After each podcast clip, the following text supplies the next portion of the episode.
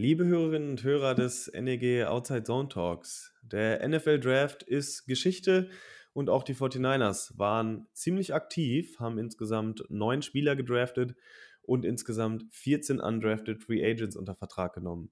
Alles rund um den Draft, um die Debo Samuel-Situation und natürlich ganz viel heiße Informationen zu unseren Prospects und wie sie letztendlich den 49ers weiterhelfen können. Das gibt es bei uns in der neuesten Episode. Natürlich auch diesmal mit ein paar Expertenmeinungen dazu, die nicht aus unserem Podcast-Team stammen. Deswegen hört mal rein und viel Spaß bei der Folge. Go Niners! Herzlich willkommen zu einer neuen Episode des Niner Empire Germany Outside Zone Talks, deinem deutschsprachigen 49ers Podcast. Viel Spaß beim Hören und Go Niners!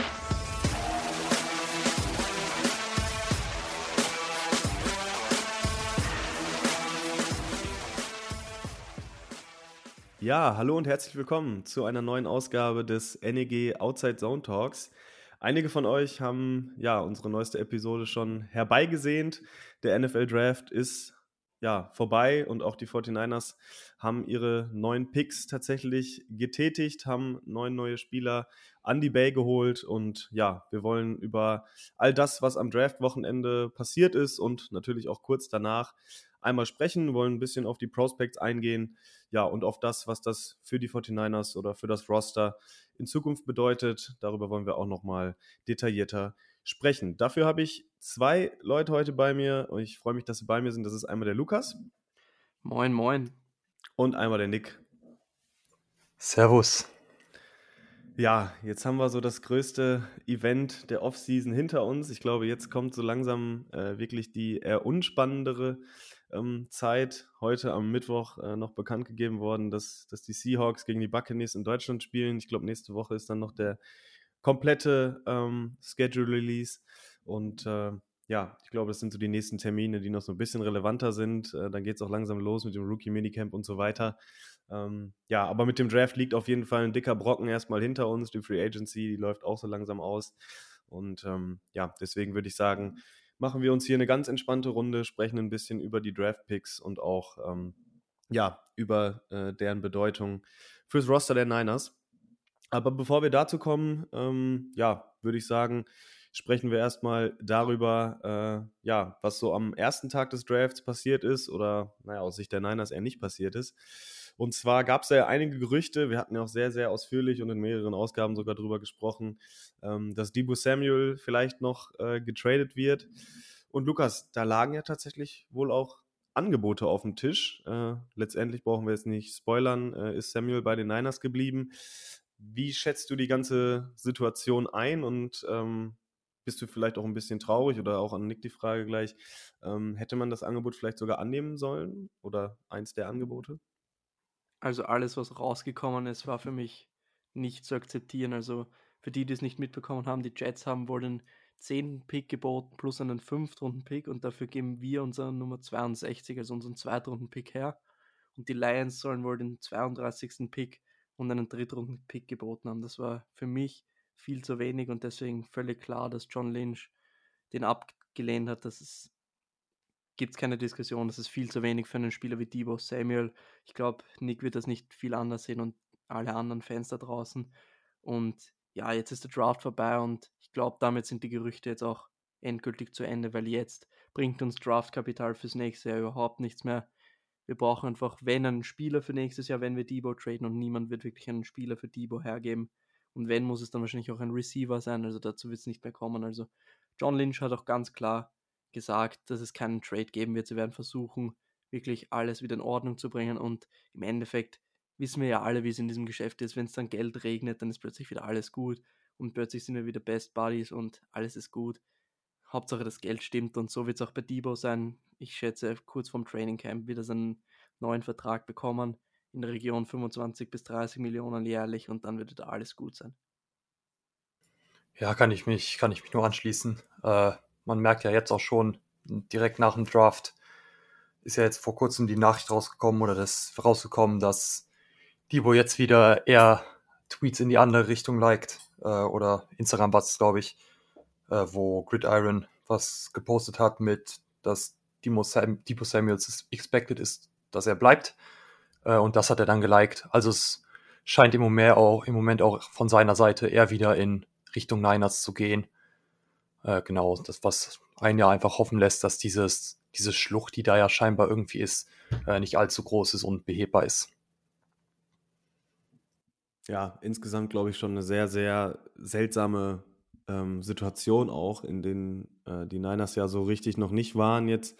Ähm, bei George Kittle und Fred Warner war es ja auch so, dass, dass da Vertragsverlängerungen im Raum standen, die dann trotzdem an den Workouts teilgenommen haben und dann auch natürlich dementsprechend äh, bezahlt wurden. Deswegen gab es ja jetzt irgendwie nicht so einen richtigen Grund für Samuel, da jetzt äh, ja so ein Theater zu machen. Äh, in meinen Augen, ich glaube, das sehen auch die meisten so, ähm, da er ja dann auch wirklich äh, am kürzeren Hebel sitzt und die 49ers das jetzt einfach ausgesessen haben.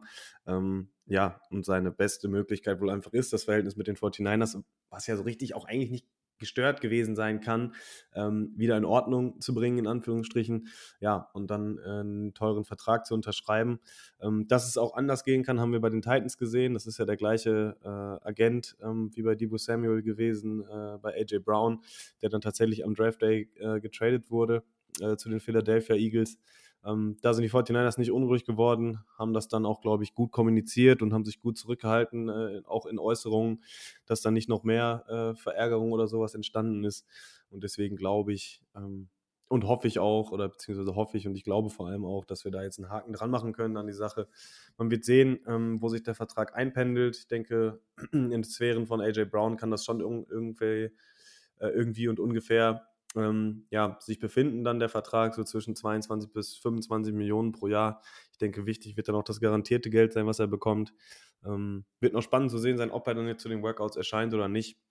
Aber ich denke, ähm, da werden wir dann auch frühestens vor Woche 1 dann auch Ruhe haben. Es ja, ist ja auch dann, gewöhnlich für uns als Team generell Lynch und Shannon, seit sie da sind, wenn du dir George Kittle, Fred Warner und so anschaust, die bekommen ihre Verträge immer vor dem Training Camp.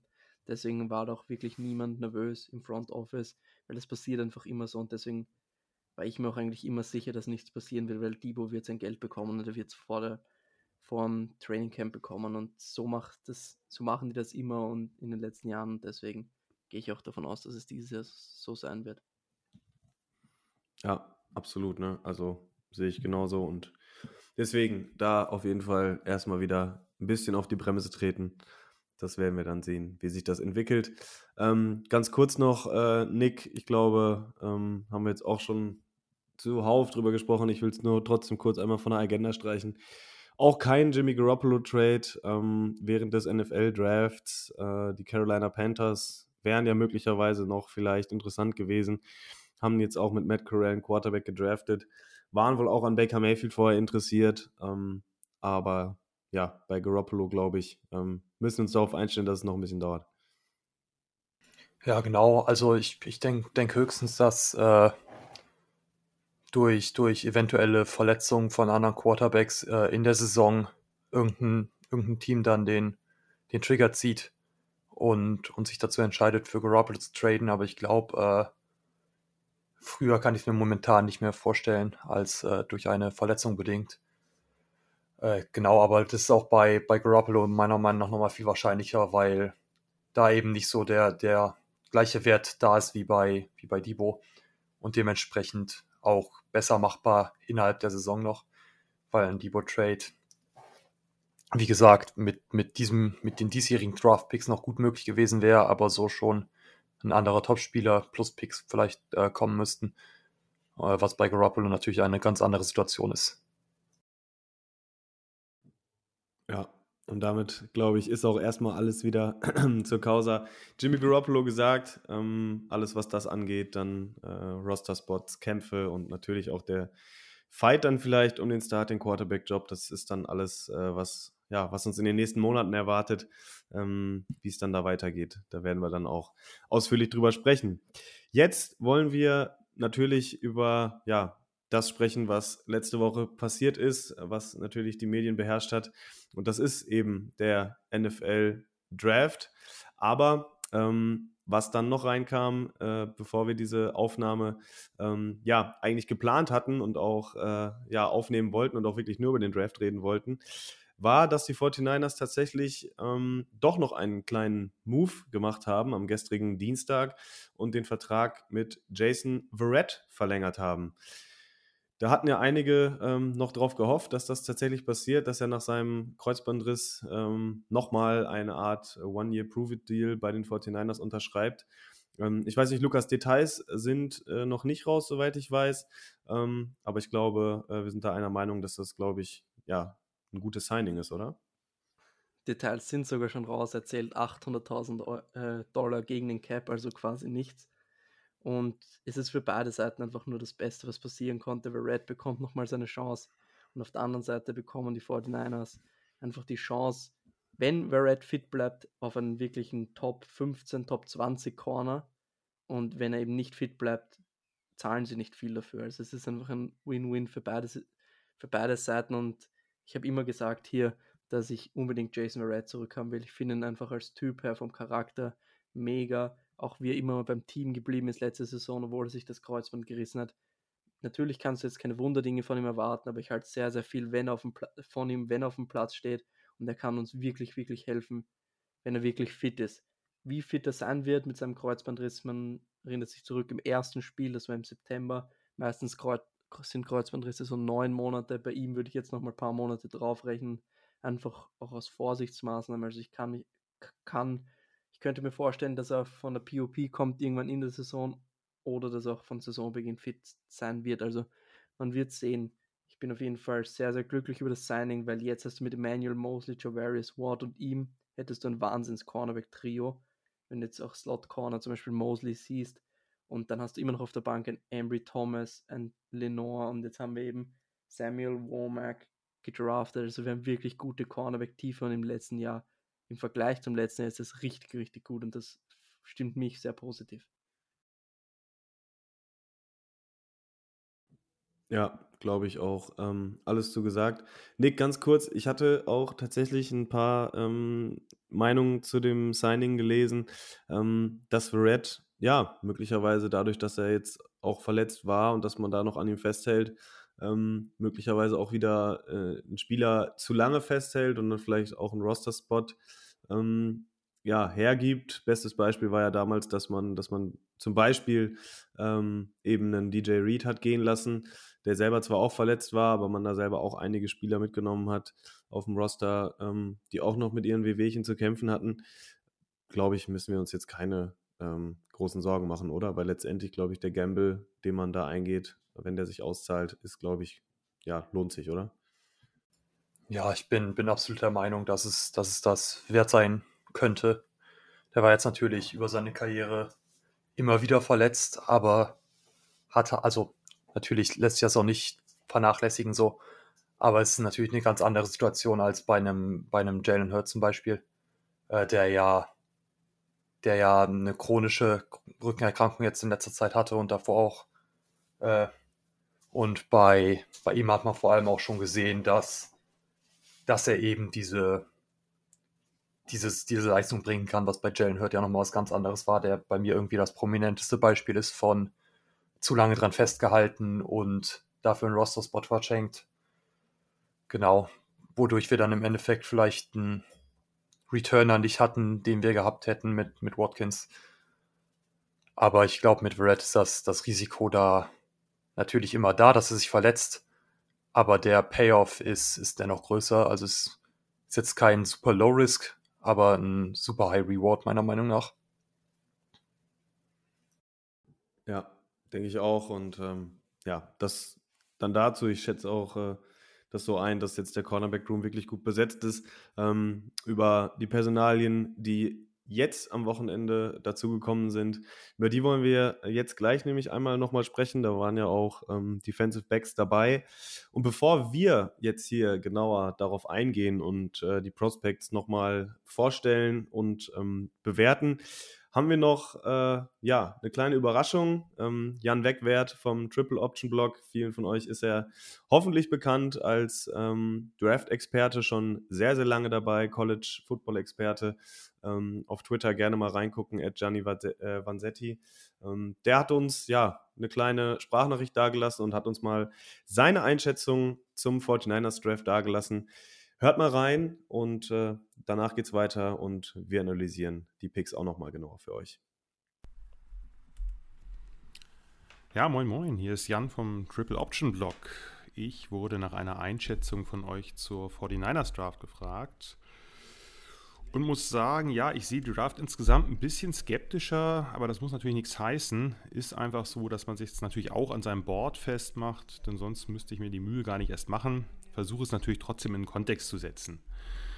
Bei Drake Jackson, eurem Second-Round-Pick, war ich ein bisschen niedriger als andere. Der hat tolle Highlights mit seinem Outside Speed Rush, der hat einen herausragenden Band, der kann im engen Bogen beim Quarterback einschlagen, aber er zeigt mir das einfach noch nicht konstant genug und ist in anderen Bereichen seines Spiels halt doch auch noch ziemlich unausgereift. Also als Second Rounder sollte er dann zumindest als Situational Pass Rusher etwas bieten, während er sich dann weiterentwickelt. Ich hätte da einfach ein paar andere Rusher noch vorgesehen.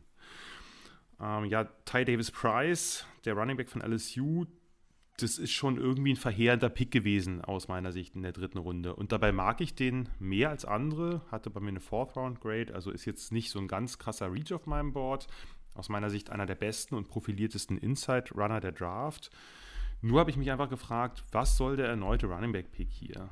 Ja, Shannon hat letztes Jahr schon richtig nachgeladen mit Trey Sermon, halte ich nach wie vor für einen idealen Back in diesem White Zone Scheme, plus eben Elijah Mitchell, der das im College gelaufen ist und eine super Rookie-Saison hatte. Von daher vollkommen unverständlich, warum da jetzt noch ein Third-Round-Runner her muss.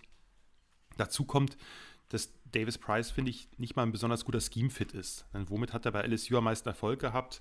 Der hat halt Counters gelaufen, der ist in der pullenden Linern gelaufen. So kam auch sein Schulrekord gegen Florida zustande. Also von daher Ressourcen und Scheme-Fit finde ich hier sehr fragwürdig. Danny Gray, der SMU-Receiver, den halte ich wiederum für einen ziemlich guten Pick. Ich hatte ihn ein bisschen später, aber ist vielleicht so derjenige Speedster-Receiver abseits von Jameson Williams, der seine Geschwindigkeit gerade mit dem Ball in der Hand am besten aufs Feld transferieren konnte. Sehr spannender Fit, gerade für eine Shannon Offense, könnte sich einfach zu einer krassen Matchup-Waffe entwickeln. Der dritte Tag hat mir relativ gesehen insgesamt besser gefallen als der zweite das ging schon los mit Spencer Burford, dem UTSA-Tackle. Einfach tolle Maße, ne? 21 Jahre alter Prospect, vier Jahre Starter-Erfahrung auf Tackle und Guard, relativ lange Arme, ziemlich beweglich und agil, nette Foot-Quickness, guter Puller, guter Second-Level-Blocker bereits keine ganz schlechten Handtechniken und auch hier einfach eine Quickness in den Armen, auf der man aufbauen kann. Bei dem ist eben so ein bisschen das Problem, der hat noch zu wenig Beef, der hat noch zu wenig Core Strength, also der muss an den Power-Elementen noch arbeiten, aber einfach aufgrund seiner Beweglichkeit denke ich auch ein ziemlich guter Scheme-Fit. Egal, wo man ihn dann sieht, ob man ihn auf Tackle sieht, ob man ihn auf Guard sieht, ist auf jeden Fall ein sehr spannender Spieler. Samuel Womack, der Toledo Corner, den hatten wahrscheinlich die wenigsten auf dem Zettel gehabt als potenziellen Draft-Pick. Ich hatte den in meinem Sleeper-Beitrag ein bisschen genauer unter die Lupe genommen enorm erfahrener, feisty Corner, also zwar deutlich anders heißt, der muss wahrscheinlich in den Slot in der NFL, aber verfügt über eine gute Athletik und vor allem sensationelle Ballskills, was auch an seinen recht langen Armen für seine Größe liegt. Ich habe den bei Toledo die letzten drei Saisons äh, intensiver beobachtet. Der kriegt wirklich oft irgendwo noch die Hand rein. Mehr als ein Pass-Breakup pro Spiel. Für mich ein ziemlich spannender Developmental Corner. Kalia Davis und äh, insbesondere Terry Castro Fields sind am Ende noch nette Value Picks gewesen. Castro Fields ein sehr erfahrener Corner für Zone und Press, das sollte also ganz gut passen. Den hatte ich wirklich viel, viel früher erwartet. Und dann am Ende Brock Purdy, Iowa State Quarterback als Mr. Irrelevant.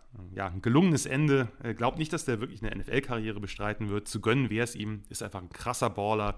So ein bisschen Typ Backyard Quarterback mit sehr viel Improvisation, die aber in jede Richtung gehen kann. Ja, das war es soweit von mir. Schöne Grüße. Ja, soweit die Einschätzung von Jan Wegwert. Vielen Dank an der Stelle. Ähm, ja, das waren doch, glaube ich, ganz interessante Einblicke. Auch Jan bereitet sich ja immer sehr, sehr intensiv auf den NFL-Draft vor. Ich glaube, der muss da ähm, sich nicht vor den Experten, den Renommierten aus Amerika verstecken. Deswegen glaube ich, ähm, wäre es gar nicht schlecht, wenn wir ähm, ja an seiner Einschätzung uns mal so ein bisschen abarbeiten und da auch mal so ein bisschen ähm, ja darauf eingehen, äh, wie er die Spieler einschätzt, wie wir das vielleicht dann noch, ähm, weil wir ja doch noch, glaube ich, ein bisschen näher an den 49ers sind als er einschätzen, ähm, was das Ganze zu bedeuten hat. Ich glaube, wir wollen jetzt nicht über jeden Spieler ähm, x lange reden und über die Kindheit und wie toll die sich im College gemacht haben. Ich würde sagen, ähm, wir halten uns da recht kurz, ähm, gehen darauf ein. Ja, Lukas, du hast ja die meisten Spiele auch gesehen, ähm, was so deren Stärken waren im College. Und äh, ja, ich glaube, das Wichtigste eben, wie sie den 49ers nächste Saison weiterhelfen können. Erster Pick der Niners im 2022er NFL Draft. Ähm, für einige überraschend, dass er an der Stelle noch da war. Ähm, ja, wie ihr gerade gehört habt, für andere auch nicht. Ähm, D-Liner Drake Jackson von USC ähm, war ja der Zweitrunden-Pick der 49ers spät in der zweiten Runde. Und ähm, ja, von vielen, wie gewünscht, ein Edge-Rusher früh in diesem Draft. Lukas, ähm, ich hatte, glaube ich, vernommen, dass du relativ angetan warst von seinem Pick, oder? Das hast du verwechselt, nein. Ähm, ich, ich mag den Pick zum Teil, aber zum Teil auch nicht. Also wie im Jan war ich, mochte ich ihn auch nicht so gerne wie die meisten Leute. Also ich hätte ihn eher so in Runde 3 hätte ich gesagt, ja, guter Pick. Aber also Mitte Runde 3, jetzt waren wir eh fast Anfang Runde 3.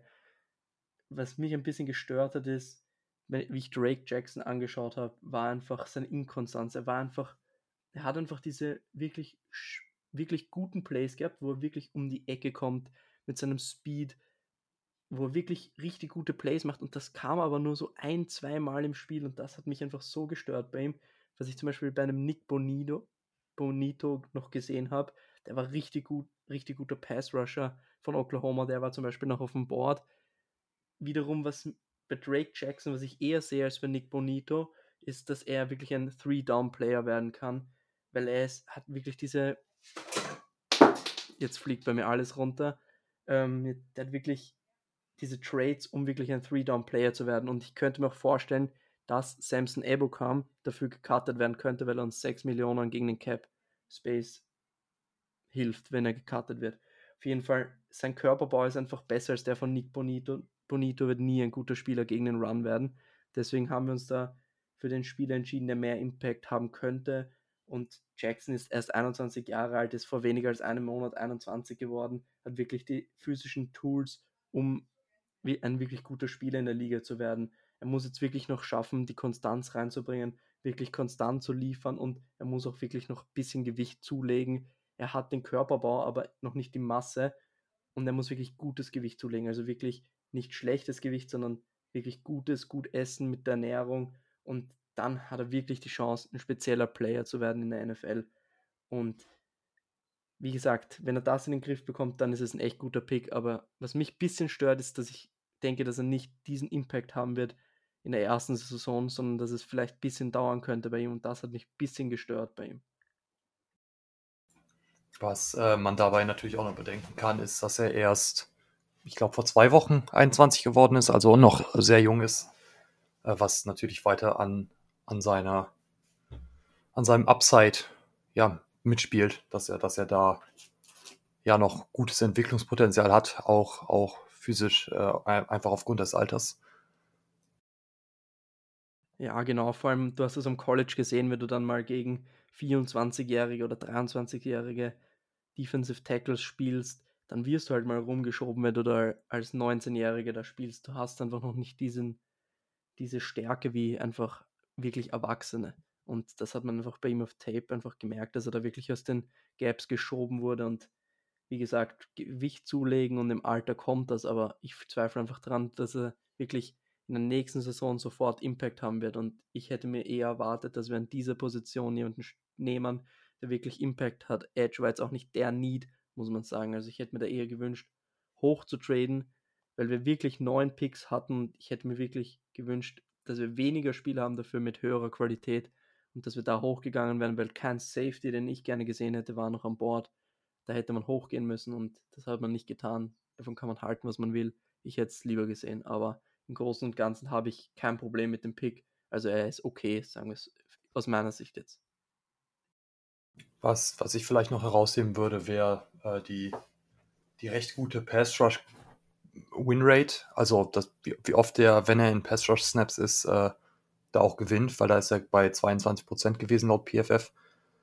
Und da sieht man, sieht man meiner Meinung nach, dass er, dass er da, wenn er, wenn er die Möglichkeit dazu gekriegt hat bei USC, diese Rolle echt sehr gut ausgefüllt hat.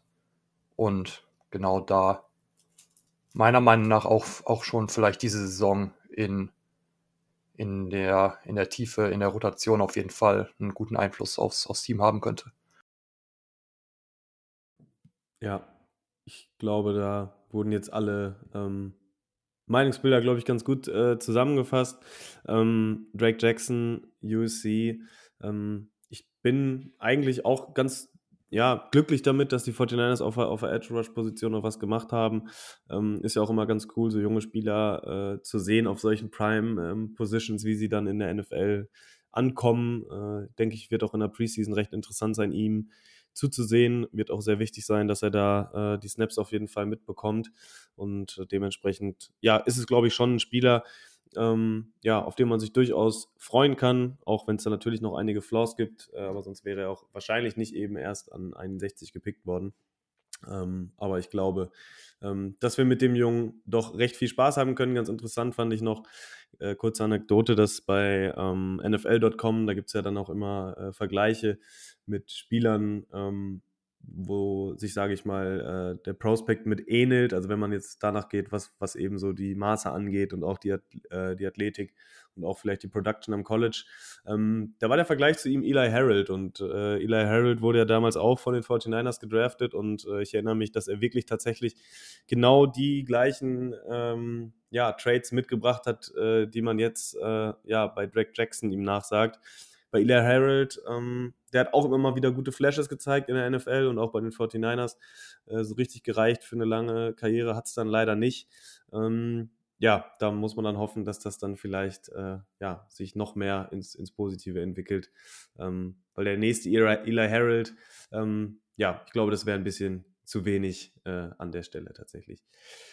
Okay, wenn ihr nichts mehr habt zu Drake Jackson, kommen wir ja zu unserem kontroversesten Pick, glaube ich, in diesem Draft. Tatsächlich äh, war ich am Freitag noch äh, unterwegs und äh, bin nach Hause gekommen, äh, nachts um vier oder wann das war, als die 49ers dann on the clock waren. Und äh, es war dann der erste Pick, den ich live oder auch, glaube ich, mit einer der einzigen, die ich diese, äh, diese Draft live gesehen habe. Und ähm, ja, mit dem 93. Pick im NFL Draft haben die 49ers ja, fast schon obligatorisch eigentlich, würde, würde ich fast sagen. Ähm, Running Back Tyrion Davis Price von LSU gedraftet, ähm, Nachfolger von Clyde Edwards Hilaire gewesen. Und ja, ich glaube, da haben wir schon viel drüber gelesen, viel drüber gehört. Ähm, Nick, vielleicht erstmal ganz kurz, äh, wenn Lukas uns dann gleich was zum Spieler vielleicht noch erzählen kann. Wir haben ja auch jetzt von Jan schon ein bisschen was gehört. Running Back Pick, dritte Runde, nachdem wir letztes Jahr schon zwei Running Backs geholt haben. Ähm, ja, wie ist deine Meinung dazu?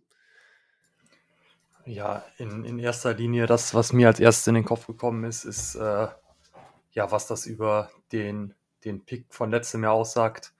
Bisher in einer vergleichbaren Situation, der in einer vergleichbaren Situation stattfand, also auch der erste von, von den Picks in der dritten Runde von uns.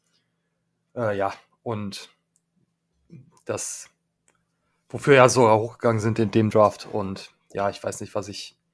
Das jetzt natürlich im Nachhinein betrachtet nochmal ein bisschen schwieriger. Und äh, was ein weiterer Punkt ist, der, die, weshalb ich den Pick nicht ganz verstehe, ist, dass, dass Shannon es immer wieder geschafft hat, gerade auch Late-Round-Picks und Undrafted Free Agents äh, im, im Team zu entwickeln und zu, zu Startern zu machen, wie mit, mit Mitchell letztes Jahr oder Mostert das Jahr davor oder Matt Breeder das Jahr davor. Also da gibt es ja wirklich zahlreiche Beispiele in den letzten Jahren. Und deswegen verstehe ich nicht ganz, wieso, wieso jetzt dieser, dieser Running Back Pick so früh kam. Vor allem, wo er auch noch zusätzlich auf den meisten Boards nicht auf in der dritten Runde war und nicht mal wirklich ins, ins aktuelle Scheme reinpasst. Ich bin, glaube ich, tatsächlich der Einzige, der nichts gegen diesen Pick hat, weil ich einfach davon ausgegangen bin, dass wir einen Run Running Back nehmen werden. Wenn man jetzt aufs letzte Jahr zurückschaut, da haben wir auch zwei genommen und da wurde immer gesagt danach, ja, warum zwei Running Backs, bla bla bla, unnötig. Und im Endeffekt in Woche 3 gegen die Packers, kann ich mich erinnern, war Kyle Juszczyk unser Running Back. Also, wie man sieht, sind unsere Running Backs nicht wirklich von Verletzungen verschont und deswegen war mir klar, es wird ein Running Back kommen Natürlich ist es vielleicht etwas früh, aber Ty Davis Price, über den werden wir uns noch länger freuen und wenn der wirklich ein guter Starter wird, dann wird niemand mehr in ein, zwei Jahren dagegen was sagen. Vielleicht bin ich doch ein bisschen voreingenommen, weil ich einfach ihn als Spieler sehr, sehr gern mochte. Ich hatte ihn auf meinem Board als vierten Running Back und das ist schon ziemlich hoch und ich habe auch, bin auch von eher von einem Viertrunden-Pick ausgegangen, hatte aber ein Third Round Grade auf ihm. Also ich bin glücklich mit, mit, mit dem Pick und ja, ich verstehe jeden, der was dagegen sagt, aber ähm, er wird ein guter, guter Pick sein und wir werden später darauf zurückblicken und sagen, ja, da haben wir uns zu Unrecht geärgert. Ja, ist nun mal so, ne? Also ich, ich kann es auch äh, sehr gut nachvollziehen, ähm, wie Nick schon sagte, einfach auch damit zusammenhängt, äh, dass Kai Shanahan es ja auch einfach besser wissen müsste, da er es jährlich das beste Beispiel dafür ist. Ne? Also wenn man sich das anguckt, dass diese Community, äh, die da Running Back Picks früher ähm, ja auch irgendwo zu Recht äh, kritisch hinterfragt, deren bestes Beispiel sind die Running Backs, die Kyle Shanahan rausbringt, äh, die du mit wenig Draftkapital bekommst und die dann einfach wirklich ähm, ja, sehr, sehr fähige NFL-Running Backs sind. Und das ist genau dieses Paradebeispiel dafür, dass man eigentlich keine hohen Ressourcen in Running Backs reinstecken muss, dass genau der das dann wirklich Jahr für Jahr tut. Und das ist ja wirklich mittlerweile Jahr für Jahr. Das hat ja angefangen bei Joe Williams und äh, ist jetzt geendet bei, ähm, bei, bei Davis Price. Und äh, ja, das, das ist halt schon irgendwo widersprüchlich. Äh, ich kann da auch jeden verstehen, der da ähm, ja irgendwie Probleme mit hat und da auch irgendwie das nicht so ganz nachvollziehen kann. Ähm, aber letztendlich das Problem ist auch eben, ne, dass, dass du damit dir vielleicht einen anderen Value-Pick halt irgendwo wegnimmst in ähm, Position of Need. Äh, ich weiß nicht, ob da jetzt noch ein Safety da war. Ich glaube, Lukas, du hattest da, glaube ich, noch ein, Nick zwei auf dem... Cross ist zwei Picks davor gegangen. Ah, okay. Und Brian Cook war auch schon nicht mehr auf dem Board. Also, es war jetzt kein Safety mehr da und anscheinend sehen die Verantwortlichen auch Safety nicht als Need, sonst hätten sie das früher im Draft adressiert oder generell adressiert. Ja, Dazu noch ganz kurz, also Safety haben jetzt ja keinen geholt, deswegen äh, werden wir da auch nicht so ausführlich drüber sprechen. Ich glaube, Kyle Shanahan war es, hat ja gesagt, dass man da eben vier Spieler hat auf NFL-Niveau, äh, die man da spielen lassen äh, kann und äh, das klang jetzt tatsächlich nicht so, als wenn man da jetzt noch groß Handlungsbedarf sieht. Die Möglichkeit, Jakorski Tat zurückzuholen, besteht natürlich immer noch. Ähm, ja, da hat Shannon auch gesagt, dass, dass der natürlich immer in den Überlegungen eine Rolle spielt, weil er einfach auch ein sehr guter NFL-Spieler ist. Ähm, ja, dementsprechend glaube ich. Ähm, dazu alles gesagt. Ja, zu Davis Price ähm, glaube ich auch. Ne? Auch ein Running Back Pick, ich hatte es ja eben gesagt, bei, beim Edge Rusher ist halt auch ein Spieler. Ne? Ähm, wenn du jetzt hoch einen O-Liner pickst oder ähm, ja, eigentlich sind es hauptsächlich O-Liner oder äh, Inside D-Liner. Ähm, das ist eben einfach nicht so, so spektakulär. Ne? Ich glaube, es ist für viele dann auch zum Zugucken ganz schön, wenn du weißt, okay, jetzt hat, hat der hier ein Rookie äh, den Ball und du siehst wirklich auch die Fortschritte, weil es halt nicht anders geht, dass der den Ball kriegt, ähm, wenn er eben auf dem Feld ist und man einen Run callt, ähm, was ja letztes Jahr auch mit Elijah Mitchell der Fall war. Ähm, das finde ich aus Fansicht, sage ich mal jetzt so ganz äh, irrational ähm, betrachtet, eigentlich immer ganz schön. Auch da die Preseason sicherlich ähm, was, was man äh, ja, begutachten kann. Und äh, ja, ich glaube, wir müssen damit leben, dass die 49ers äh, unter dem Regime von Kyle Shanahan und John Lynch weiterhin fleißig äh, Runningbacks picken werden. Okay, wenn zu dem Pick äh, nichts mehr eingeworfen wird, würde ich weitermachen ähm, mit unserem 105. oder beziehungsweise mit dem 105. Overall-Pick, unserem äh, dritten Pick äh, in, in, der Draft. Ähm, Danny Gray, Wide Receiver, SMU. Und äh, ja, da war ich auch noch mit einem Auge wach, als ich den Pick mitbekommen hatte. Und äh, ja, ich weiß nicht, wie es euch ging. Ich war ja ganz zufrieden auf den ersten Blick mit dem Pick. Ja, mir geht es auf jeden Fall ähnlich. Äh, ich denke, man, man sieht bei Gray einfach, dass äh, das Armtalent, das, die, die Wurfkraft von, von Lance einfach nochmal ja, stärker ausgenutzt werden kann dadurch. Er ist einfach, hat mit seinem äh, 4-3-3er 40 hatte beim Combine äh, eine echt sehr gute Zeit und, und kann einfach, ist ein weiterer, weiterer Deep Threat, der, der zweite wirkliche Deep Threat jetzt neben Ayuk, der meiner Meinung nach auch nächstes Jahr noch mehr in diese Rolle reinrutschen kann, wenn er einen Quarterback hat, der der noch eine bessere Veranlagerung, äh, Veranlagung dazu hat als, als Jimmy Garoppolo. Und ja, mich freut es einfach sehr, dass, dass da so ein bisschen, also es hat mir auch nochmal ein bisschen Optimismus für Trey Lance gegeben, dass, dass sie ihm da vertrauen, äh, die Big Plays zu machen. Und genau, er ist meiner Meinung nach ein Big Play Guy, wird nicht jedes Down spielen, äh, aber kann, kann eben für diese Big Plays reinkommen und kann das, das Feld stretchen. Der Pick hat mir auch richtig, richtig gut gefallen. Also Gray bringt einfach ein Element in die Offense, was noch nicht da war. Einfach dieser Speed.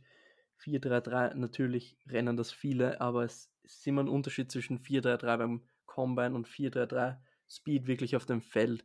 Und bei ihm sieht man diesen Speed auf dem Feld, wie der Verteidiger davon rennt. Ist wirklich Wahnsinn. Er hat auch in der Highschool, glaube ich, war Leichtathlet und Track Champion 100 Meter und also richtig gute Veranlagungen. Und der, der bringt wirklich das. Defenses müssen einfach anders spielen, wenn du wirklich gegen so einen Receiver spielst. Wenn der dann eine tiefe Route läuft, musst du das berücksichtigen. Und da müssen vielleicht auch mal zwei mitgehen. Und bei anderen ist es eben nichts. Und das ist extrem wichtig. Dieses Element hatte die Offense nicht. Und das wird Trey Lance gut tun, der Offense generell.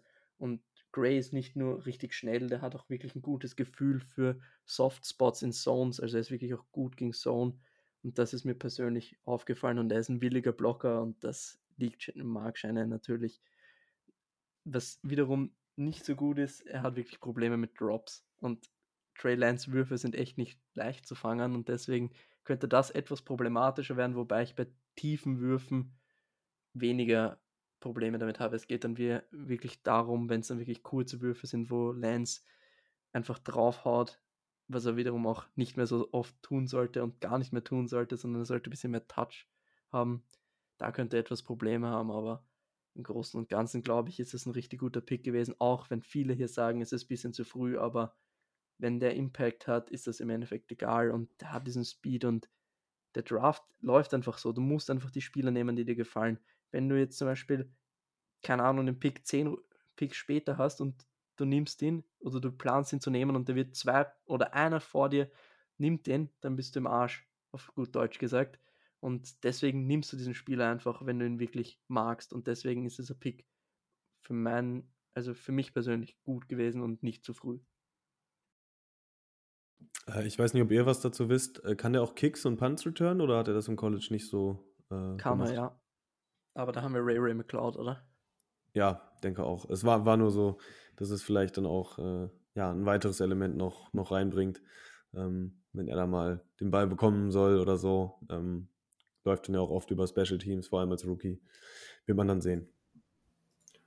Äh, ja, apropos ein weiteres Element, äh, auch insgesamt bei Yards After Catch äh, war er, also bei Yards After Catch pro, pro Reception war er auch, äh, ich glaube, der drittbeste Wide Receiver in der, äh, in der Draft Class.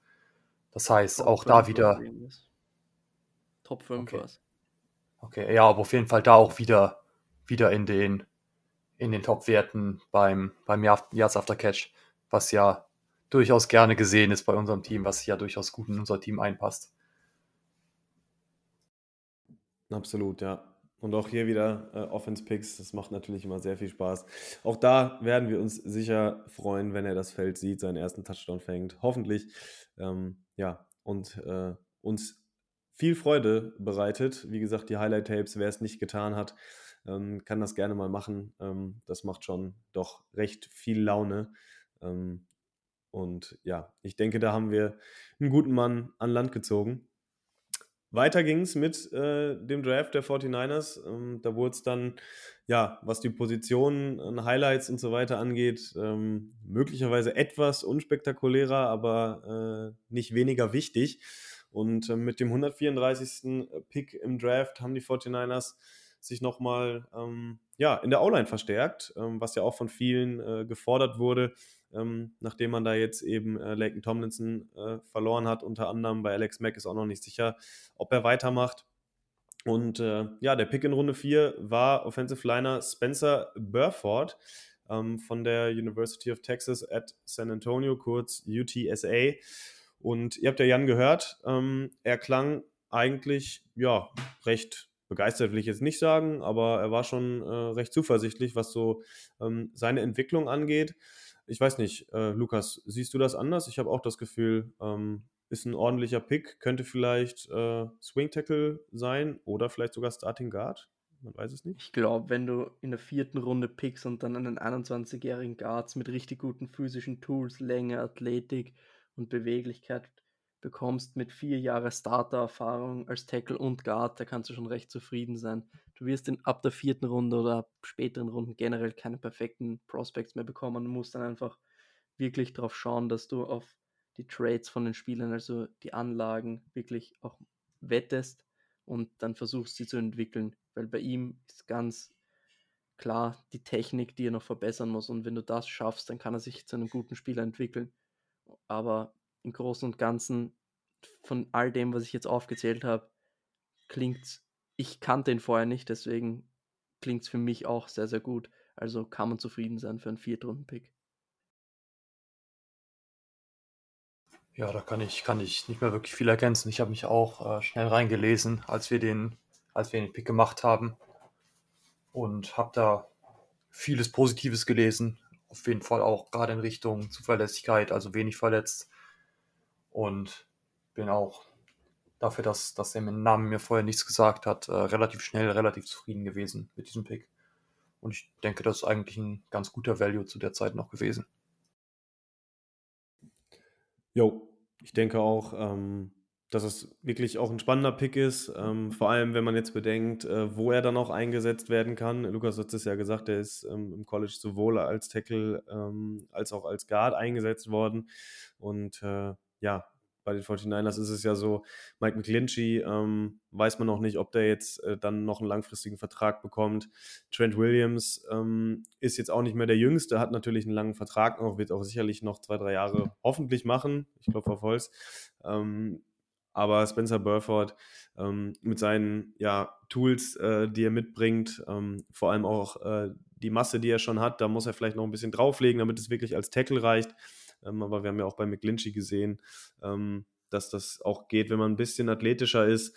Ähm, auch wenn er dann natürlich immer noch ein paar Probleme in der Pass Protection hat.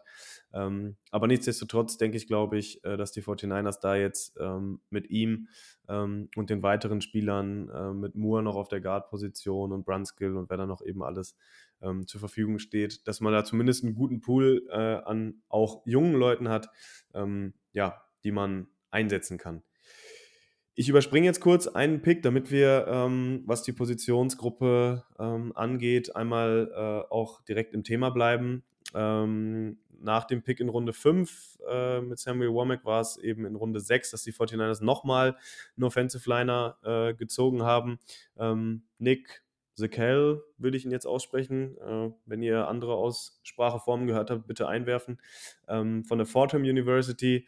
Ähm, ja, Nick, ich weiß nicht, hast du äh, zu dem ein bisschen was äh, gesehen, gehört, ähm, was du loswerden würdest? Also das Allerwichtigste ist natürlich äh, der Vorname. Den muss man an der Stelle einfach mal herausnehmen. Der ist natürlich Elite. Und äh, nee, ansonsten Spaß beiseite. Ansonsten ist, äh, ist glaube ich, auch einfach das Upside da, weil er, weil er die Physis einfach hat. Äh, da ist auf jeden Fall auch noch einiges an Arbeit zu tun. Genau, aber man, man könnte halt einfach, man hat halt einfach die, die physikal, äh, Physical Traits, nicht physikalischen, physischen Traits. Und äh, genau da, da ist dann einfach die Möglichkeit da, ihn, ihn zu entwickeln und ihm die Chance zu geben, vielleicht die, wenn er sich gut entwickelt, äh, McClinchy zu ersetzen. Äh, ist ja tendenziell eher als Tackle äh, von einer kleineren Schule, also da kann ich, kann ich jetzt nicht so super viel zu sagen. Fortem äh, dementsprechend, aber trotzdem finde ich ein, ein, solider Pick.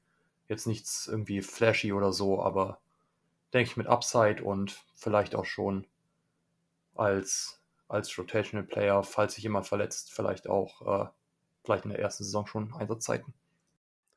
Ich glaube, dem, was du jetzt gesagt hast, Nick, und auch was Jan am Anfang gesagt hat, ist wenig zu, hinzuzufügen. Er ist wirklich auch jemand, den du entwickeln musst. Der hat wirklich die Tools, um sich, um wirklich, also er hat wirklich Upside, um so zu sagen. Und der hat wirklich gegen wirklich schwache Competition gespielt. Das ist extrem schwer, ihn da einzuschätzen. Beim Senior Bowl wurde er, glaube ich, auf Guard gemoved und hatte richtig große Probleme, hat sich dann aber wirklich gut gefangen im Endeffekt. Ich glaube, er war das, ich bin mir nicht ganz sicher. Und ich denke, in der Runde musste eben auf Upside gehen und deswegen, wie gesagt, wie vorher, war, sich, war ein guter Pick. Da stellt sich mich, mir nur wieder die Frage, muss ich zwei von diesem Kaliber nehmen mit Upside und wirklich darauf wetten bzw. darauf hoffen, dass er sich entwickelt oder kann ich nicht mal einen Pick in die Hand nehmen und einen besseren Spieler holen. Das ist nur das, was ich beim zweiten Pick ein bisschen angesprochen habe, was mich hier ein bisschen stört. Ja, das ist ja ähm, oft das Problem, ne? Also, dass du mit Spielern von solchen eher unbekannteren äh, und ja, muss man ja dann so ehrlich sagen, auch oft schwächeren ähm, Football-Programs, ähm, dass man da die Competition nicht so ganz einschätzen kann. Das Thema hatten wir auch lang und ausführlich bei Trey Lance äh, und North Dakota State. Ähm, das ist sicherlich was, was man im Auge haben muss. Aber auch hier gilt, dass die 49ers da weiterhin ähm, ihrem Mantra treu bleiben und da auch wirklich in der Offensive Line ähm, nichts dem Zufall überlassen wollen. Äh, da beefen sie sich wirklich äh, ab mit Spielern. Und ähm, das war ja auch schon die letzten Jahre zu beobachten, dass die 49ers da auch immer ziemlich viele mit dann auch aufs 53er Roster genommen haben. Ich denke, das wird dann in diesem Jahr äh, nicht anders sein. Tekel wird dann sicherlich jemand sein, der dann ein Kandidat für die Practice Squad ist oder ähm, ja, dann möglicherweise auch, auch in den Roster Cuts äh, ähm, ja, dann unterfallen kann. Ähm, wird man sehen müssen. Äh, als, als Day One Starter ist er sicherlich nicht eingeplant, aber da befinden wir uns ja eben schon. Auch in der sechsten Runde.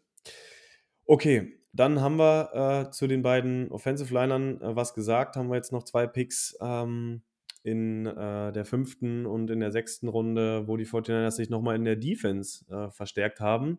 Und ähm, ja, Jan hat es ja schon angesprochen, viele hatten äh, unseren Fünftrunden-Pick an Stelle 172 ähm, nicht so früh gesehen. Cornerback Samuel Womack ähm, aus Toledo, auch wieder jetzt nicht äh, die größte, das größte College-Football-Programm an der Schule. Ähm, aber ja, wenn es da nicht ein Team gäbe, äh, was gerade seinen Nickel-Cornerback verloren hat und äh, der eben auch so ein bisschen gritty und klein und äh, ein guter Tackler war, ähm, für so ein Team, Lukas, wäre das ja vielleicht ein ganz guter Fit eigentlich, oder? Ja, auf jeden Fall. Vor allem K1 Williams war auch undrafted, wenn ich mich richtig erinnere. Einfach aus dem Grund, wie Womack, das einfach von der Größe her nur als Slot Corner spielen kann und deswegen geht auch etwas tiefer. Deswegen haben auch viele gesagt, dass Womack wahrscheinlich undrafted gewesen wäre. Wenn man jetzt aber wirklich mal auf die Measurables, also wirklich auf die Zahlen schaut, im Vergleich Womack mit K1 Williams, beide sind 5 Fuß 9 groß. Womack wiegt 6 Pfund mehr als K1 Williams, was eigentlich ziemlich gleich ist, wenn man das Pfund umrechnet. Die Wingspan ist 74 bei beiden. 40 Yard Dash ist Womack schneller. Beim 3 Cone ist Womack 6.87 gelaufen und K1 Williams 6.85. Also es ist eigentlich ziemlich gleicher Spielertyp, Womack mit richtig guten Ballskills, wie es Jan angesprochen hat. Also, das ist ein Pick für die Zukunft, glaube ich, der sich wirklich gut entwickeln kann. Und ja, wir werden sehen, was die Niners planen auf Nickel. Könnte Mosley in den Slot drücken, könnte Darquest Denar der gegen die Rams in Woche 17 dort gespielt hat, dort eingeplant sein oder Lenoir, den wir letztes Jahr gedraftet werden. Wir werden sehen. Also auf jeden Fall wird Womack da auf jeden Fall wird Womack da in der Verlosung drinnen sein. Ja, und, und neben der Verlosung auf Nickel Corner äh, ist er von dem, was, was ich mir zu ihm gelesen, durchgelesen habe, äh, auch durchaus ein, ein, gutes, guter potenzieller Special Teams Spieler, äh, was ihm ja auch tendenziell ein einen Roster-Spot Roster verschaffen könnte. Und äh, ja, was, was natürlich immer noch ein, ein schönes Extra ist, was, was die Entwicklung meistens eher nur, eher nur fördert. Yes, okay. Ich hatte gerade ähm, tatsächlich einen kleinen äh, Denkfehler drin, da ich dachte, dass der zweite Cornerback, den wir gedraftet haben, dass das schon in der siebten Runde ähm, der oder erst in der siebten Runde in dem Fall der Fall gewesen wäre. Ähm, deswegen ziehe ich den auch noch einmal äh, vor und äh, das ist an Stelle 221 äh, Tariq Castro Fields, finde ich sehr cooler Name auch an der Stelle, ähm, gewesen äh, von Penn State. Und äh, ja, das ist dann tatsächlich schon äh, in den Bereich gefallen, sechste Runde, wo ich dann auch nicht mehr so ganz äh, gut informiert ähm, gewesen bin. Ähm, hat aber auch immerhin 52 äh, College-Spiele äh, gemacht, insgesamt äh, drei Interceptions gefangen unter anderem. Und ja, auch sicherlich ein erfahrener Spieler. Und Nick, ich weiß nicht, wie gut du da im, im Bilde warst, auf einigen Boards auch doch ein bisschen höher gehandelt wurde. Ja, meiner Meinung nach, also von dem, was ich im Nachhinein mir angelesen habe, auf, auf den meisten Boards tatsächlich eher so ein Viert- oder meistens vielleicht auch eher Fünft, Fünftrunden äh. Und so jemanden dann, dann mit dem 221. Pick noch zu bekommen, ist natürlich eine, eine solide Sache. Äh, auch wieder, ja, kann irgendwie so ein, so ein bisschen alles, also Jack of all Trades ist, ist das Wort, was, was häufiger gefallen ist. Und genau, wenn man da, wenn man da noch äh, die, die Ball Skills ein bisschen, also die das, das Ballspiel ein bisschen verbessern kann, auch tendenziell ein Spieler, den, den ich längerfristig äh, bei uns sehen könnte und der, der meiner Meinung nach äh, für einen Roster-Spot gute Chancen hat. Castro Fields ist tatsächlich der Spieler, der am Big Board von Daniel Jeremiah und zu seiner Draft-Position die größte Varianz hatte. Außer jetzt Justin Ross, der undrafted war. Ähm, auf jeden Fall ein Corner, den kannst du, kannst du auf jeden Fall nehmen in der siebten Runde. Du hast es gut gesagt. Viele haben ihn in der vierten Runde gesehen. Und der hat auch wirklich Speed, hat wirklich Länge und das ist eigentlich das, was du brauchst als Cornerback und darauf kannst du wirklich aufbauen.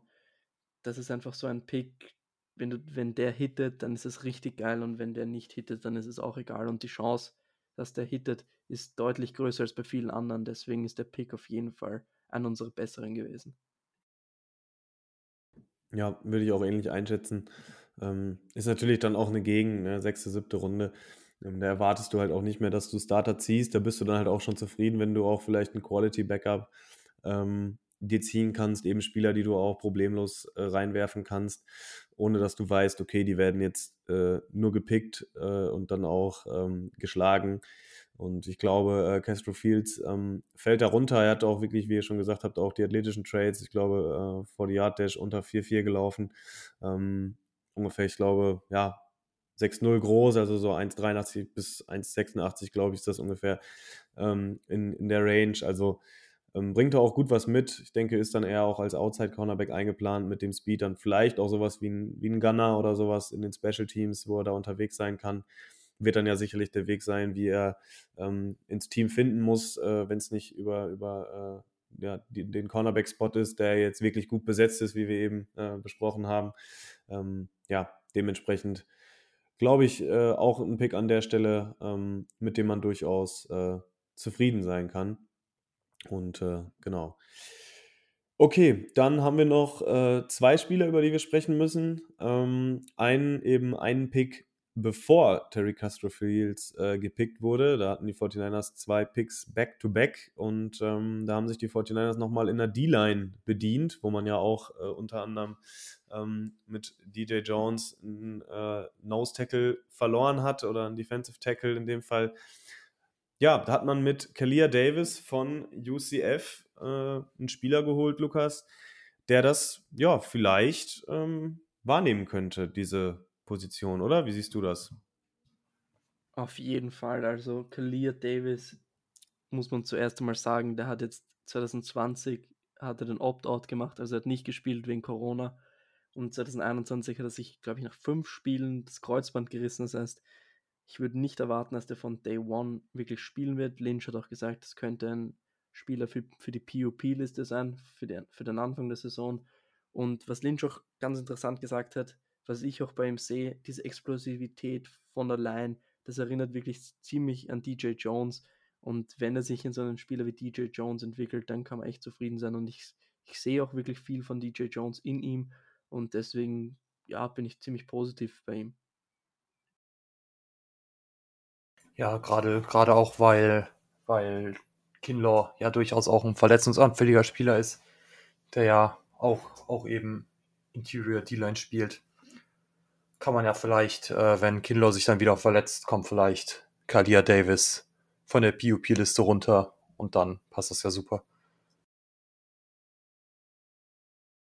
Ja, also genau, ich hatte jetzt auch nochmal das Board angeguckt. Ähm, das, äh, was ich, wo ich, wo ich immer drauf schaue, ähm, von Dane Brugler, äh, das Beast heißt äh, dieser, dieser schöne Draft Guide, den ich auch jedem nur ans Herz legen kann. Ähm, auf dessen Board war er der äh, auf Platz 10 gerankte ähm, Defensive Tackle, auch in der Range vierte bis fünfte Runde. Ähm, also auch da ähm, ein guter Value-Pick, wenn man da äh, jetzt nach den verschiedenen Boards geht, ähm, die, man, die man vorliegen hat. Ist natürlich schon ein bisschen älter, ist jetzt, glaube ich, äh, schon 23, wird äh, 24 bald schon während der Saison. Also ähm, da gucken ja auch manche ganz gerne drauf. aber nichtsdestotrotz denke ich, äh, die Saisons, in denen er gespielt hat, da hat er dann auch ganz gut performt, was auch Tackles for Loss und sowas anging. Ähm, hat früher sogar, glaube ich, Linebacker äh, gespielt. Also ist da auch trotzdem für seine Statur auch recht athletisch. Ne? Das erinnert ja wirklich alles so ein bisschen an, an äh, DJ Jones. Und ich denke, ähm, DJ Jones war ja auch ungefähr, ich meine, ein Sechstrunden-Pick, Fünftrunden, Sechstrunden-Pick, vielleicht sogar ein Siebtrunden-Pick, schon ein bisschen länger her. Ähm, wenn das so sein Ceiling ist und dass er sich entwickeln kann, glaube ich, äh, haben die 49ers da ähm, auf jeden Fall einen guten Job gemacht. An sich muss man sonst sagen, natürlich ähm, kann man nie genug äh, D-Liner und O-Liner haben. Ähm, in den Trenches, da äh, haben die 49ers ja schon lange viel Wert drauf gelegt, ähm, dass man da gut aufgestellt ist. Ähm, und auch da, äh, denke ich, ist das an der Stelle ein durchaus vertretbarer Pick gewesen. Okay, kommen wir äh, zum letzten Spieler, den die 49ers gedraftet haben und der auch der letzte Spieler war, äh, der im NFL-Draft gepickt wurde, also äh, der sagenumwobene Mr. Irrelevant, ähm, der bekanntlich gar nicht so irrelevant ist, äh, da er zumindest diesen Titel äh, verliehen bekommt und dementsprechend wahrscheinlich wichtiger ist als die letzten 50 Spieler, die vor ihm gepickt werden, zumindest was die mediale Aufmerksamkeit angeht. Und es ist auch jemand, glaube ich, äh, den der ein oder andere vielleicht auch schon im Vorfeld des Drafts mal äh, wahrgenommen hat. Und zwar ist das Quarterback Brock Purdy von Iowa State. Wir hatten äh, ja schon Jans Einschätzung ähm, dazu gehört. Klingt nach einem ganz äh, spaßigen ähm, Prospect, oder? Wie siehst du das, Nick? Ja, also ich, ich finde, man kann da, kann da ganz gut zusammenfassen, dass er natürlich nicht, nicht jetzt kommt, um für den Starting-Spot zu, zu äh, ja, drum zu fighten, äh, sondern einfach als auf längere Sicht äh, Backup, wahrscheinlich die ersten, das erste Jahr mindestens mal, Practice Squad hauptsächlich, Genau, aber bei, bei Iowa State hat er auf jeden Fall solide, solide Spiele abgeliefert. Jetzt, jetzt nicht irgendwie besonders flashy, aber, aber viele, ja, mit Checkdowns viel gearbeitet und ich glaube, da trotzdem noch das, das, das Arm-Talent, äh, dass er, dass er als Backup für Trey Lance auf länger, längere Sicht durchaus äh, gut werden könnte. Aber das, denke ich, kann man auch erst in, in der ferneren Zukunft sehen und jetzt noch nicht dieses Jahr. Aber grundsätzlich ein, ein solider Pick an der Stelle, finde ich. Und auch wenn es im ersten Moment sehr unerwartet war, dass wir noch einen Quarterback picken, gerade weil wir schon drei im, im Raum drin haben, mit der Aussicht auf, auf den Practice Squad ist es, glaube ich, ein solider Pick. Ich glaube einfach, dass die Verantwortlichen sich gedacht haben, Sie wollen einen Backup haben, der wirklich nicht viel kostet, also so einen CJ Beathard, der die ganze Zeit die Nummer 3 ist. Und das wird einfach der Plan dahinter gewesen sein. Ich fand jetzt in dem Moment, wo der Pick gemacht wurde, ja, war ich nicht so erfreut darüber, muss ich ganz ehrlich sagen, weil da waren noch Spieler auf dem Board, die ich sehr, sehr gerne mochte. Ein paar davon wurden noch als undrafted Free Agents zu uns gesigned. Aber im Endeffekt ja, wird er wahrscheinlich ein Practice Squad sein die nächsten Jahre und viel wird er nicht spielen, also sehr relevant wird der Mr. Irrelevant nicht sein. Ja, ich denke, äh, auch da ein Kandidat, der dann in der Preseason interessant sein wird, da vielleicht auch seine Highlights haben wird, aber dann wahrscheinlich er nicht ähm, am Game Day zu sehen sein wird. Ähm, aber dann auch wirklich, äh, wo sich das dann eben auf die Preseason ähm, beschränkt, anders als bei hoffentlich ähm, viele oder vielen der anderen Prospects, über die wir jetzt gesprochen haben. Ja, die neuen Spieler äh, runden die 49ers Draft Class tatsächlich ab, waren dann doch äh, relativ viele Spieler auch mal wieder dieses Jahr, nachdem wir ja letztes Jahr eine recht kleine ähm, Draft Class hatten, äh, wo der Kader ja auch vorher schon recht voll war, ähm, ist der Unterschied dazu eben gewesen, dass wir in diesem Jahr ja sehr, sehr viele Abgänge hatten, äh, viele Spieler, die äh, dessen Vertrag ausgelaufen ist, ähm, die entweder jetzt einem, bei einem anderen Team sind oder äh, ja, aktuell bei gar keinem Team vorzufinden sind. Ähm, ja, dementsprechend äh, haben die 49ers auch nicht nur im Draft Spieler verpflichtet, sondern ähm, was dann ja auch des Öfteren noch an den Tagen nach dem Draft ganz interessant ist, auch einige namhafte undrafted Free Agents unter Vertrag genommen, wo ja wirklich auch äh, noch ein paar Namen äh, verfügbar waren. Ähm, Lukas hatte eben schon Wide Receiver äh, Justin Ross, hieß er, glaube ich, angesprochen, von Clemson, der dann am Ende äh, bei, den, bei den Kansas City Chiefs gelandet ist, glaube ich. Und äh, ja, Lukas, ich glaube, du hast da einen ganz guten Überblick drüber. Äh, insgesamt sind es 14 Spieler bei den 49ers. Ich will jetzt hier nicht äh, jeden beim Namen nennen, ähm, aber du hattest uns ja auch schon äh, intern mit ein paar Infos äh, zu den Jungs versorgt, ähm, ja, die durchaus auch hätten gedraftet werden können und das auch, ja, relativ früh. Ähm, sage ich mal, äh, gemessen daran, dass sie am Ende wirklich ungedraftet gewesen sind. Ähm, welche sind denn das, die wir da ähm, ja vielleicht ein bisschen genauer beobachten sollten im Trainingscamp? Also der Spieler, wo es mich am meisten gewundert hat, dass der nicht gedraftet wurde, war Donovan West. Minnesota war, glaube ich.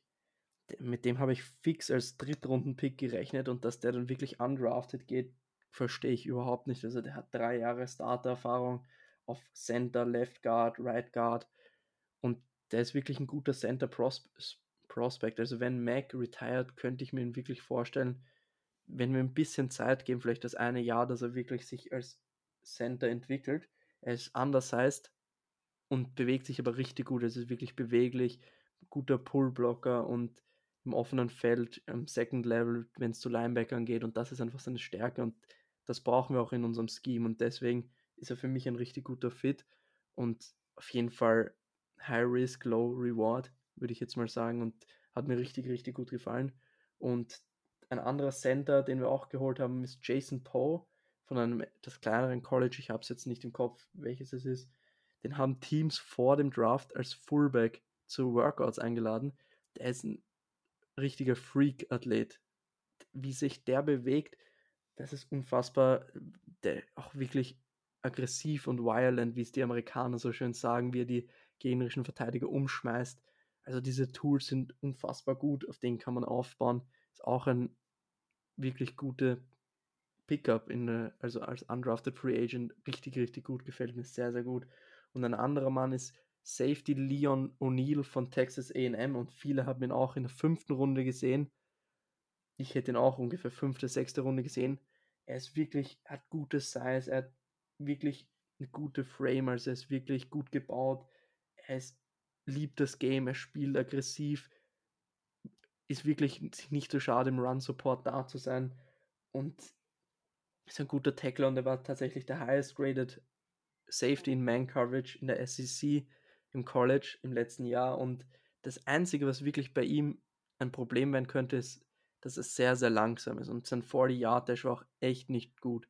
Und deswegen wird er wahrscheinlich von den Boards gefallen sein bei den meisten. Und was man sagen muss, man sieht diesen Speed auch wirklich, wenn man sich das Tape anschaut. Also wenn da wirklich jemand mal einen Cross an ihm vorbeiläuft, dem kommt er einfach nicht hinterher. Ich weiß nicht, inwiefern er das wettmachen kann und inwiefern er seinen Speed verbessern kann. Aber wenn er das schafft, dann hat er wirklich Potenzial, richtig, richtig gut zu werden. Und O'Neill hat auch vor dem Draft immer wieder auf Twitter bei verschiedenen Leuten, die über die 49ers sprechen, kommentiert, war auch bei denen zu Gast bei Podcasts, auf YouTube und hat immer gesagt, er will zu den 49ers und jetzt ist er da und also er ist wirklich voller Enthusiasmus, wirklich da zu sein, er will da zu sein, er will sich beweisen und das braucht man bei Spielern und deswegen kann ich mir echt vorstellen, dass er einen Impact haben könnte, wenn er das mit dem Speed wirklich hinbekommt, weil er hat wirklich bei Texas A&M mehr als tiefer Safety gespielt und wenn du da als tiefer Safety wirklich Speed-Probleme hast, dann könnte es echt ein Problem werden. Also wenn du ihn wirklich in der Box spielen lässt, bisschen Speed mehr dazu gewinnt, dann ist er wirklich vielversprechend. Also undrafted Free Agent Klasse kann ich nur A plus sagen. Besser wäre es kaum gegangen. Justin Ross wäre noch die Sahne auf der Torte gewesen, aber wir können ja nicht alles haben.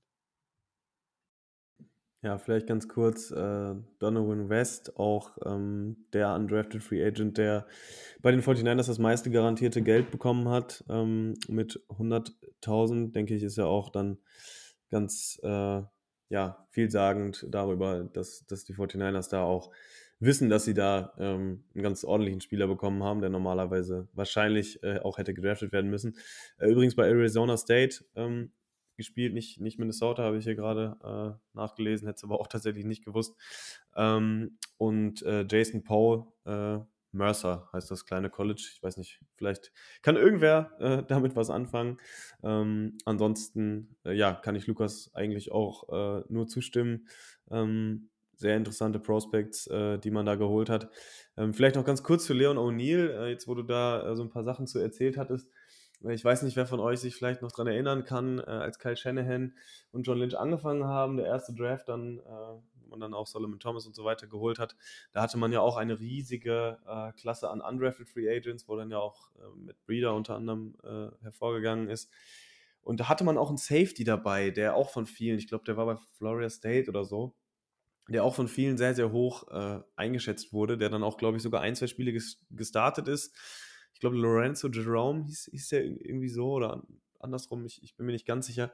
Auf jeden Fall ähnliche, ähnliche ähm, Geschichte wie bei O'Neill gewesen, äh, dass viele ihn sehr, sehr hoch gesehen haben. Da war Florida State auch noch ein bisschen erfolgreicher äh, im College Football und ähm, der ist dann auch als Undrafted Free Agent zu den Niners gekommen. Ähm, hat aber auch dann wirklich, glaube ich, nur zwei Spiele gemacht und ist dann auch äh, nicht mehr aufgetaucht auf der äh, NFL-Landkarte. Deswegen auch hier, äh, Klopf auf Holz, äh, hoffen wir, dass Leon O'Neill ähm, da einen anderen Weg einschlägt und dieser Enthusiasmus, den er mitbringt, auch hoffentlich dann äh, ja, in Erfolg umschlägt.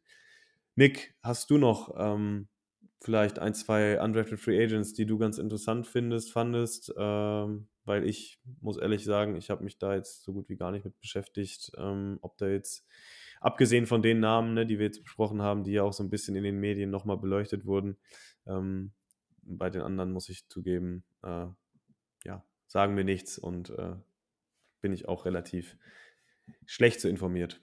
Sieht das bei dir anders aus oder hast du da noch ein, zwei Namen? Nee, also ich bin, bin da auch äh, nicht so gut informiert. Ich habe mir im Nachhinein dann von, von den meisten Undrafted Free Agents nur von, von einer Quelle ein paar Sachen durchgelesen. Äh, oder teilweise von zwei, wenn mir das bei der einen ein bisschen zu dünn war, aber war jetzt nicht, nicht irgendwas Atemberaubendes nochmal bei, was, was sich nochmal lohnen würde, jetzt herauszuheben, meiner Meinung nach.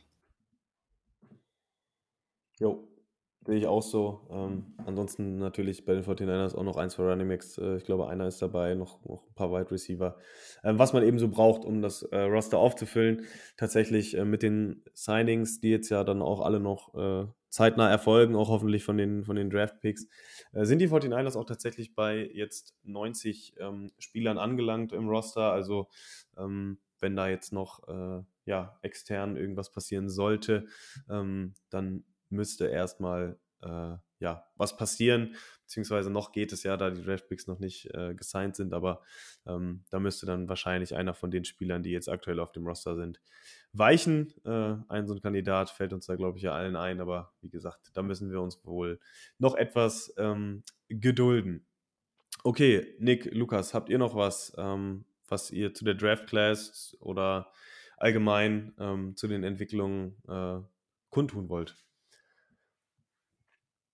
Weil wenn das. Von meiner Seite aus ist alles gesagt. Alles klar, ja, genau. Ich wollte nämlich gerade sagen, weil wenn das nicht der Fall ist, ähm, haben wir jetzt hier im Laufe der Ausgabe, ich hatte nämlich oder äh, wir hatten über verschiedene Kanäle versucht, eben ähm, noch ein paar Expertenmeinungen reinzubekommen zu dem Draft. Ähm, wir hatten die Meinung von Jan Wegwert jetzt äh, vorweg ähm, gespielt. Ähm, ich bin sehr froh, dass äh, Julian Barsch äh, eben noch auf meine Anfrage ähm, reagiert hat. Und äh, ich denke, wir machen das dann einfach so, dass wir euch äh, ja seine Meinung zum Draft, die ist auch nicht länger als zwei Minuten äh, zu den Prospects, auch nochmal kurz hier hinten dran stellen. als Abschluss äh, der Folge.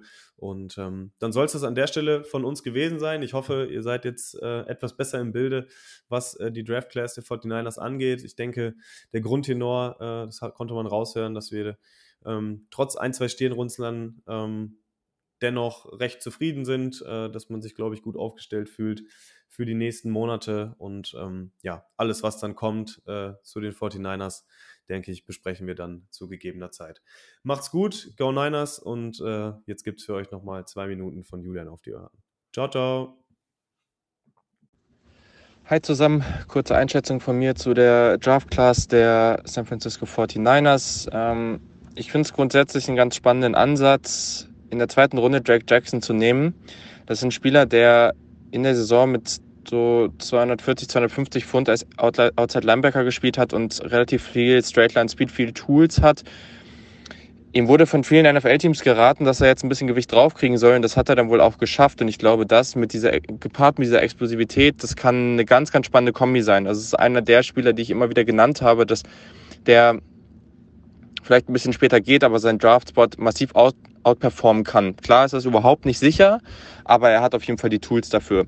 Ich glaube, wir müssen uns nicht darüber streiten, dass der Pick in der dritten Runde für den Running Back ein bisschen unnötig war, vor allem für den Running Back. Also da waren noch sehr, sehr viele Spieler. Auf meinem Board waren das noch locker irgendwie knapp 20 Running Backs, die ich vor Tyrion Davis Price genommen hätte. Ich hoffe, dass das einigermaßen was wird, aber das wäre jetzt wirklich nicht der Running Back, den ich da genommen hätte. Dafür fand ich den Pick in der dritten Runde hervorragend. Danny Gray ist einer der besten Speed Receiver äh, und Deep Targets ähm, dieser Draftklasse super vertikaler Spacer. Ich, der, der macht unglaublich viel Spaß auch einfach. Also auch für die Fans generell jemand, der total cool ist. Mm, und ich finde ihn an dem Spot sehr, sehr gut. Also ich finde, der hätte auch früher gehen können. Die Patriots haben auch einen Speed Receiver in der zweiten Runde gedraftet. Also da finde ich Gray persönlich zum Beispiel auch einfach besser. Spencer Burford ist auch jemand, bei dem ich schon erwartet habe, dass der vielleicht noch einen Tacken früher geht.